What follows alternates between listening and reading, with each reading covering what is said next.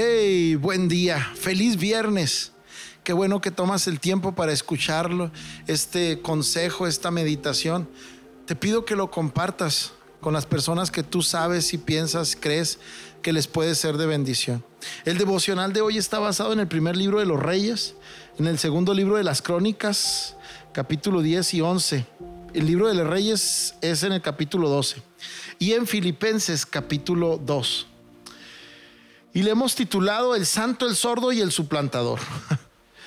¿Por qué? Vamos a verlo. El apóstol Pablo habla de cómo debemos tener nuestro corazón. Él expresa algo muy profundo. Dice, haya pues en nosotros el mismo sentir que hubo en Cristo. Y este es el santo, ¿verdad? El que está diciendo, haya en nosotros el mismo sentir que hubo en Cristo. Y Pablo está resaltando el anhelo que Jesús tenía por ser de bendición, porque la gente conociera la salvación, la vida eterna, al Padre, el amor de Dios. Y este es el mismo punto al que el apóstol Pablo está invitando a ti, a tu vida y a mi vida, nos está invitando a nosotros para que este mismo sentir esté, para que no estemos mirando por nosotros mismos, sino por todos los demás. Debemos de entender algo, que la mejor ayuda o lo la mejor aportación que podemos dar para crear armonía es ese, el ayudar. Esa es tu mejor aportación para crear armonía, ayudar, no criticar, no juzgar. Haya pues en nosotros el mismo sentir que hubo en Cristo, dijo el apóstol Pablo, al cual le hemos puesto como el santo y empieza a hacer un llamado a los filipenses y les empieza a decir, nuestra actitud siempre debería de ser el ayudar. Cuando tú ayudas a una persona, tú vas a cambiar la atmósfera de todo alrededor, no solamente de esa persona. La gente que ayuda, la gente que tiene el sentir que hubo en Cristo, va a, crear, va a cambiar la atmósfera de todo el lugar en donde está. Mientras muchos pueden criticar, tú, y tú puedes aportar soluciones cuando tú puedes aportar este, eh, cosas que arreglen el problema, tú vas a cambiar la atmósfera, tú vas a cambiar el entorno que está ahí. Y ahí es donde tú estás dando la mejor aportación para crear armonía cuando tú y yo nos abrazamos de esta invitación que el apóstol Pablo nos está haciendo, entonces vamos a ocupar un lugar bien, bien, bien, bien asombroso que dice Pablo. Nosotros somos luminares. Nosotros somos luminares en medio de la oscuridad, en medio de este mundo vamos a empezar a iluminar. Y fíjate, para empezar a iluminar, vamos a romper un poco la mentalidad religiosa. Muchos pensamos, tengo que salir hablando aquí de Cristo y diciéndoles que se arrepientan. No, escúchame. Si hay en ti el mismo sentir que hubo en Cristo, vas a salir este día de tu casa o ya vas rumbo a tu trabajo o te quedaste en casa con la mentalidad de Cristo, voy a ayudar. Esa actitud de servir, de servir a los demás, te va a ser alguien que alumbra te va a hacer eso que el apóstol Pablo describe en Filipenses 2. Te vas a convertir en una lumbrera, te vas a convertir en esa luz, en esa lámpara que le va a dar la luz necesaria a los que lo están rodeando. ¿Por qué? El servir, el ayudar, es la característica más grande de Jesús. Tú tienes que recordar, es el sentir más poderoso e, en Jesús, estoy hablando en el sentido hacia los demás, porque ese servicio nacía del amor del Padre hacia las personas. Tú recordarás Jesús en, la última cena, en la última Pascua que él celebró. Él dijo, no estoy yo aquí siendo el Señor sirviéndoles a ustedes, así que aprendan de mí. ¿No dijo eh, Jesucristo que el más grande en su reino es aquel que sirve? Así que si en ti y en mí está este sentir, tú y yo nos vamos a convertir en lo que el apóstol Pablo describe como luminares en este mundo.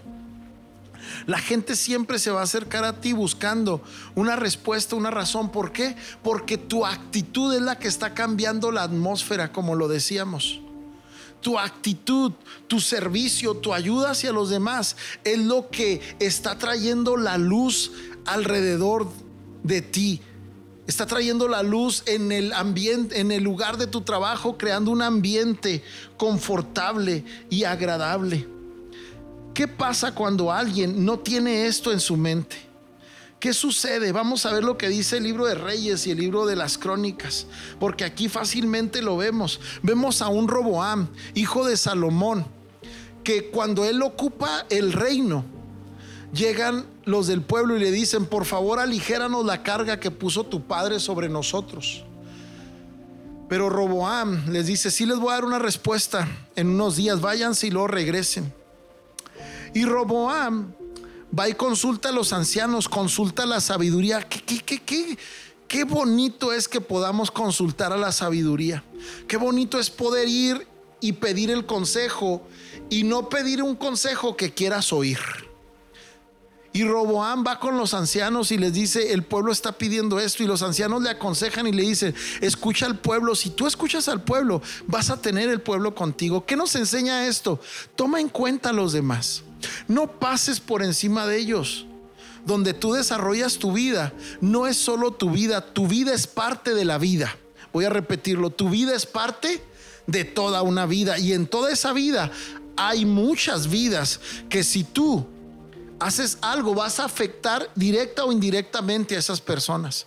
Roboam va con los ancianos, los ancianos le aconsejan, toma en cuenta a los demás. Roboam de ahí dice, ok, mm, pareciera que no le gustó mucho, porque va y, y junta a sus amigos con los que él se desarrolló, con los que él creció. Y estos les dicen, no, no, no, no seas tonto. Al contrario, aumentale las cargas, porque si no el pueblo se va a levantar y van a hacer contigo lo que les da la gana. Pareciera que Roboán le prestó más atención a lo que él realmente quería escuchar. ¿Cuántos de los que hoy me escuchan buscan consejos queriendo encontrar el que ustedes quieren escuchar y no el que necesitan? Esto es trágico. Esto es catastrófico cuando no tenemos el valor de aceptar un consejo que para nada tiene que ver con nuestros gustos, que para nada tiene que ver con lo que nosotros hubiéramos querido escuchar. Cuando tú desechas la sabiduría, estás abriéndole las puertas al fracaso. Cuando tú desechas la sabiduría, te estás metiendo en, la arena movediza del egoísmo, de la ambición cuando el pueblo vino con Roboam y le dijo, ¿qué, qué decidiste? Roboam dice, lo que decidí fue que aumentaré las cargas, no aligeraré nada. Este es el sordo. Mientras Pablo es el santo, este es el sordo.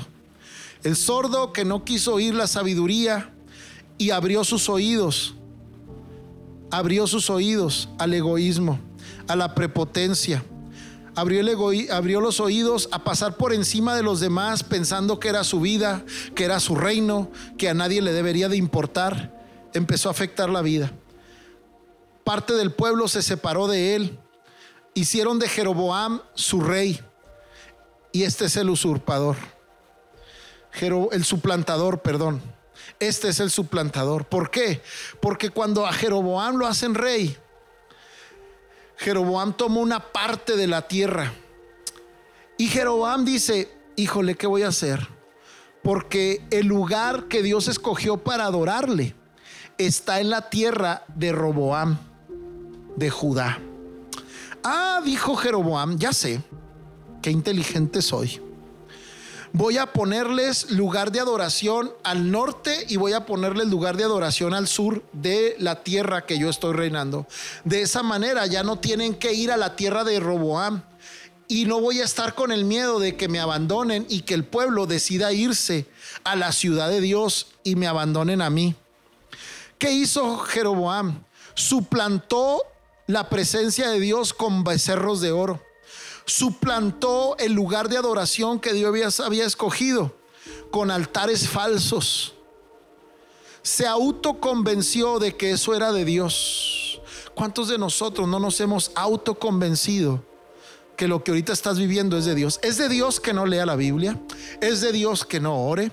Es de Dios que guarde rencor. Es de Dios que grite. Sí, claro, Dios me entiende. Él sabe lo que estoy pasando. Seguro que sí. Dios no me juzga. Dios es amor. Dios es misericordia. Es verdad, Dios es amor. Dios es misericordia. Pero tienes que saber que Dios no es tonto. Dios conoce al santo, conoce al sordo y conoce al suplantador.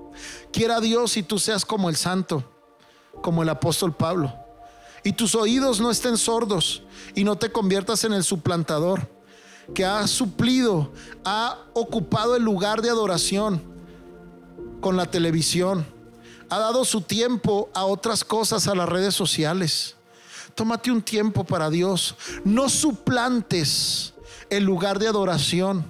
No suplantes la presencia de Dios con tiempos, con imágenes, y no estoy hablando de ídolos, estoy hablando de imágenes en la pantalla, imágenes en el teléfono celular, imágenes en las redes sociales, y nos hemos acostumbrado. Hoy tenemos tres opciones, el santo, el sordo o el suplantador. ¿Cuál quiere ser este día?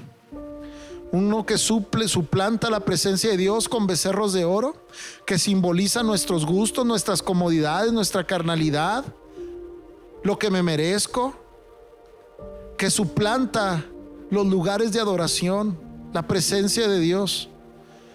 Suplanta los tiempos de oración, los tiempos de lectura bíblica, los tiempos de meditación. O quiere ser el sordo que está buscando el consejo que quiere oír y no el que debe de tomar y aceptar. Inclinemos nuestro oído al santo, al apóstol Pablo. Haya pues en ti este día el mismo sentir que hubo en Cristo. Conviértete en un servidor conforme a la voluntad de Dios, no en, no en un servilista. Y eso te va a hacer que te conviertas en esa luminar, en ese gran, en esa gran antorcha para los demás. Te dejo este consejo en tu corazón, te mando un fuerte abrazo, bendiciones.